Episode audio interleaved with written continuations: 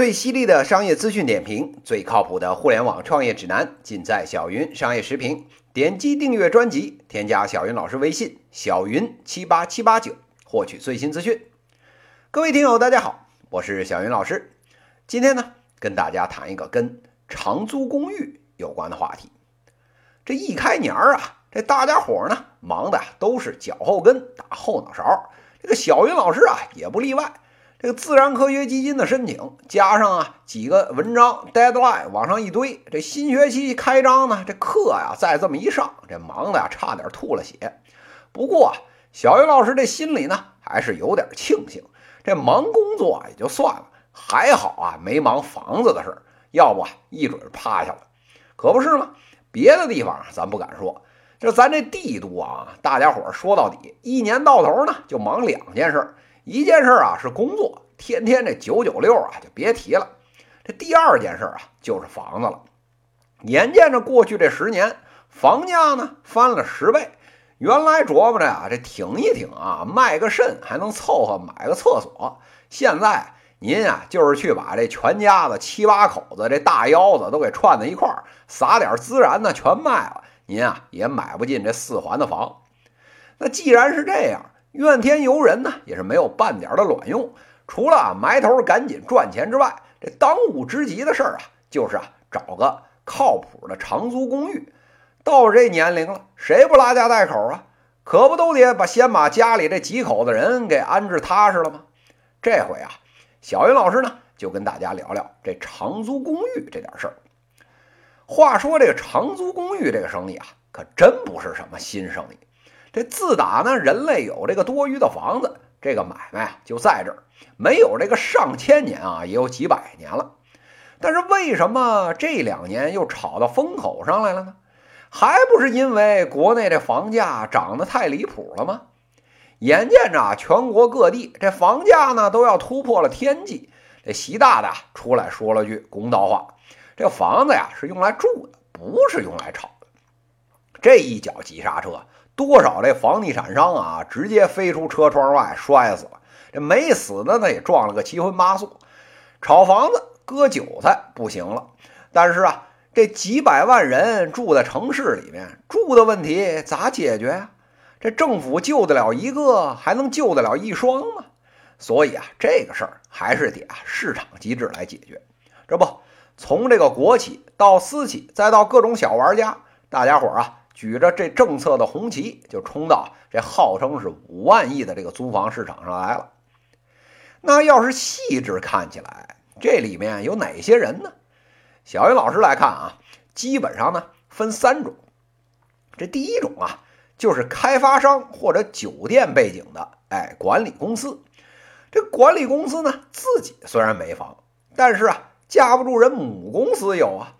但凡啊，这母公司手里有这个闲置资源，这开发商啊就直接拎过来升级改造，变成啊这个长租公寓，开始赚钱，还能呢靠着母公司这信用啊找这个银行啊借点银子。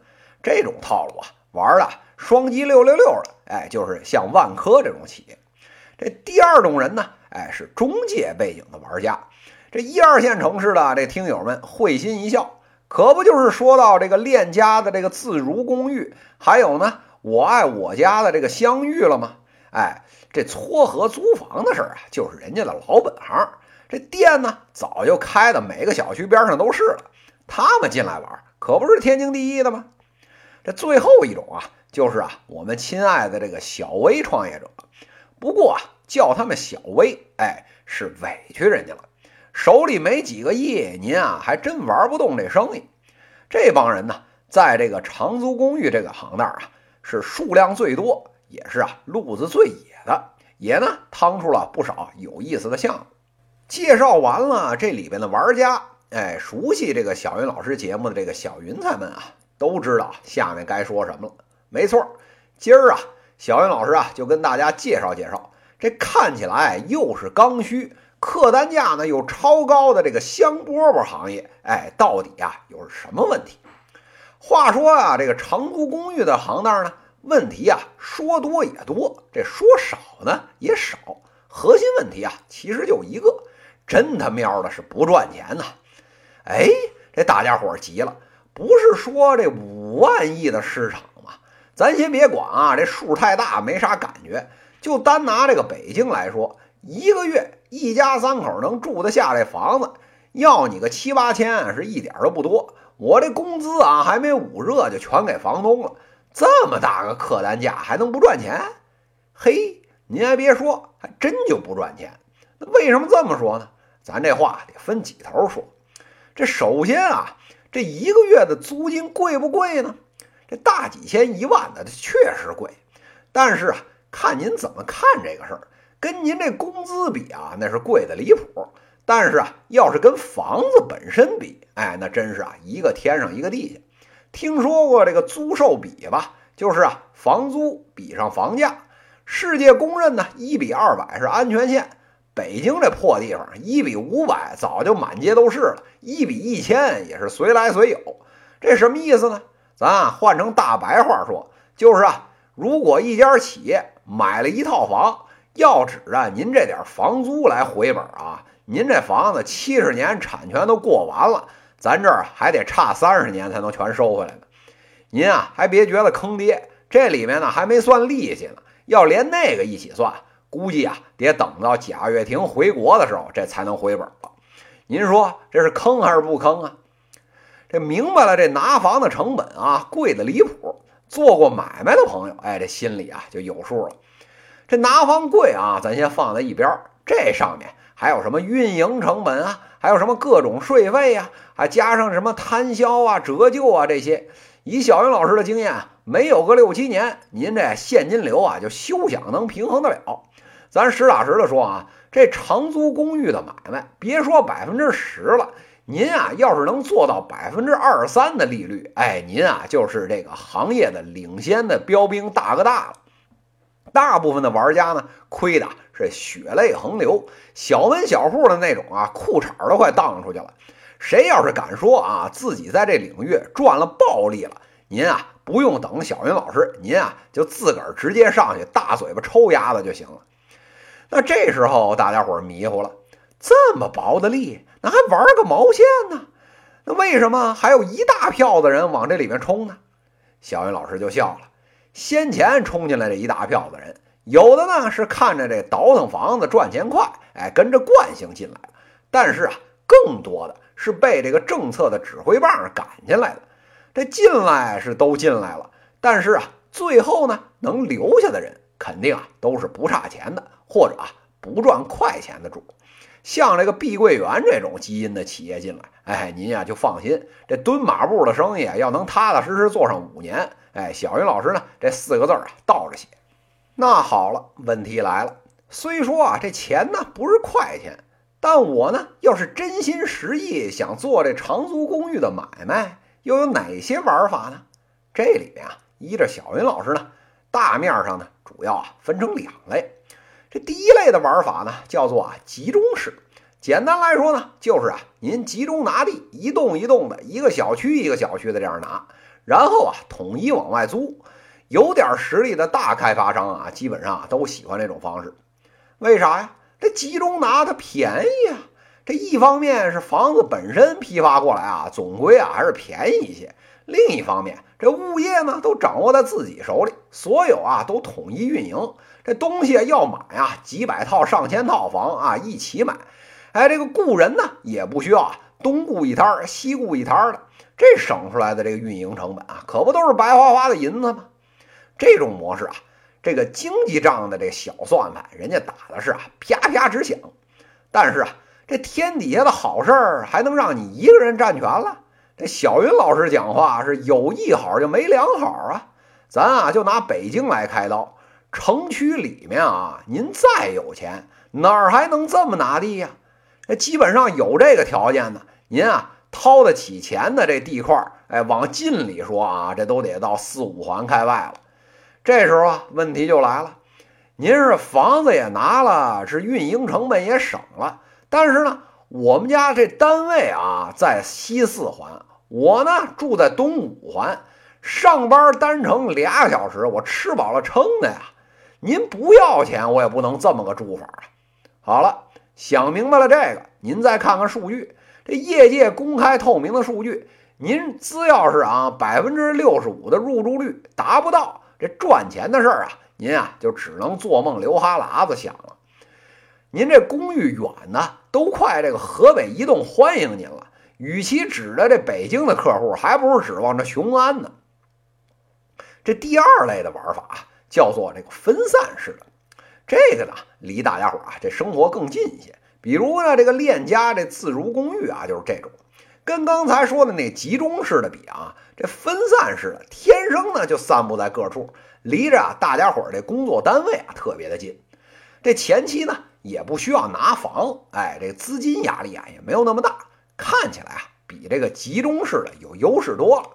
但是呢。还是那句话，这有一好呢就没有两好。您呢，既然房子不是您自己的，这房东啊哪天要收房，您啊是一点招没有，这是一层的不确定性。哎，这是其一。这其二呢，您啊既然分散在各处，这租房呢又是一个特别重运营的活儿，您这地面上的团队啊就得多复制好多份儿，恨不得啊俩仨小区就得配一个。这个临街地面上的这个门面啊，也是少不了的。这成本啊，翻了番的就层层往上涨。刚才说了一共就百分之二、百分之三的这个利润，您这手啊稍微再这么一哆嗦，哎，就得尿裤子上。这个运营管理的苦功夫，您这边是有的熬了。听明白了这个长租公寓的玩法，新的问题啊出来了。这个行业有什么大坑呢？小云老师啊，哈哈一笑。现在，哪个行业没坑啊？咱今天啊不偏不倚，哎，讲一个呢创业者的坑，再讲一个消费者的坑，哎，咱两头啊都给他顾上。这先说啊，这创业者的坑，这长租公寓的行当，创业最大的坑就是啊补贴呢容易啊补死人。这也就是啊为什么这一行这互联网人呢进来进一个死一个，进两个死一双。您这补贴啊，不是不可以，但是啊，您这客单价这体量摆在那儿呢，再加上刚才说过好多次了，这利润呢就这么点儿，您兜里有多少钱架得住？您像这滴滴啊，像什么 OFO 啊，当年这么烧着玩啊？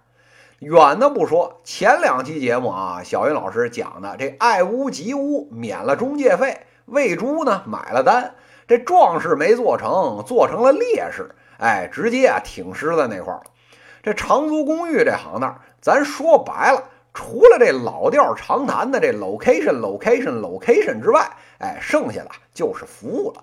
这用户这粘性啊，跟这补贴是半点关系没有。那钱除了给自己，还有这投资人打鸡血用，其实啊，还不如您打水漂，您还能听个响呢。这个毛爷爷说啊，论持久战。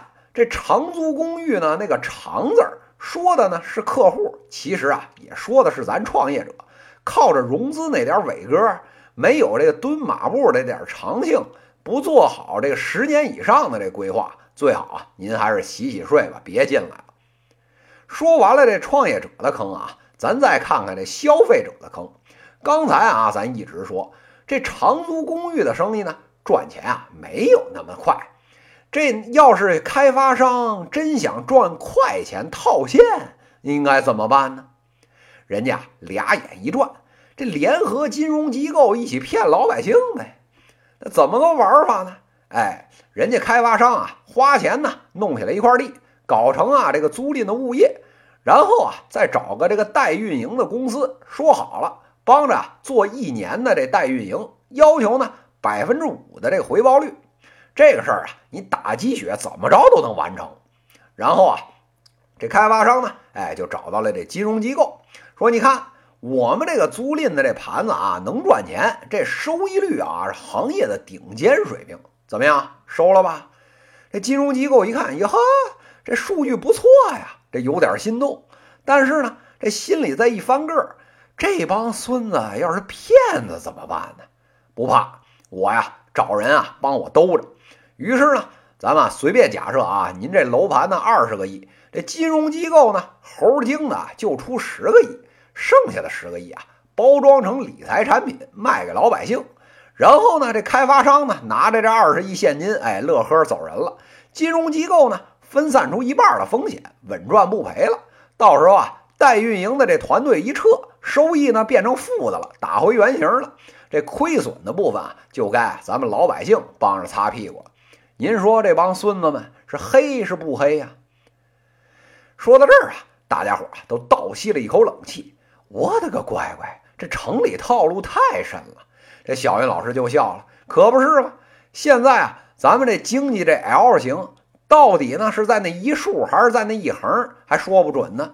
但是啊，都能看见的是，这钱呀是不好赚。这原来呢，大家都不稀得看，哎，觉得是臭大粪的这个长租公寓这种慢生意，现在都拿出来当香饽饽供起来了。这里面还有贼心不死的，想把这事儿呢包装成啊这个智商税，卖给老百姓继续套现的，真是啊乱象丛生。不过呢，咱这话又说回来了，实事求是的讲啊，这地产行业呢，在可见的未来啊，租赁是最大的机会。越是这种艰难的时候，越是这种呢蹲马步的生意，谁呀要是能熬下来这几年，谁呢就有资格啊在地产行业是笑傲江湖。那到底这里面谁能笑到最后呢？哎，各位小云彩们，就跟着小云老师一起喝茶看戏吧。以上呢就是今天资讯的内容，最犀利的商业资讯点评，最靠谱的互联网创业指南，尽在小云商业视频。搜索小云老师微信号小云七八七八九，也可以在评论区点击向主播提问，来直接问我问题。在下一期节目里，又该进入我们的乐评环节了，敬请期待云淡风轻组合为您奉上新一期的小云商业月评。这一讲就到这里，谢谢大家。